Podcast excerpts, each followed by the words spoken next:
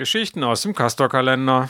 Ab dem 1. März gibt es eine Transportgenehmigung für den Castor-Transport von Sellafield nach Biblis. Zur Inspiration erinnern wir an den vielfältigen Widerstand gegen die Atomindustrie. 20. April. Zwischen dem 16. und 24. April 1996 versammeln sich jeden Abend bis zu 200 Aktivistinnen zum Feierabendsägen auf dem Dannenberger Castorgleis.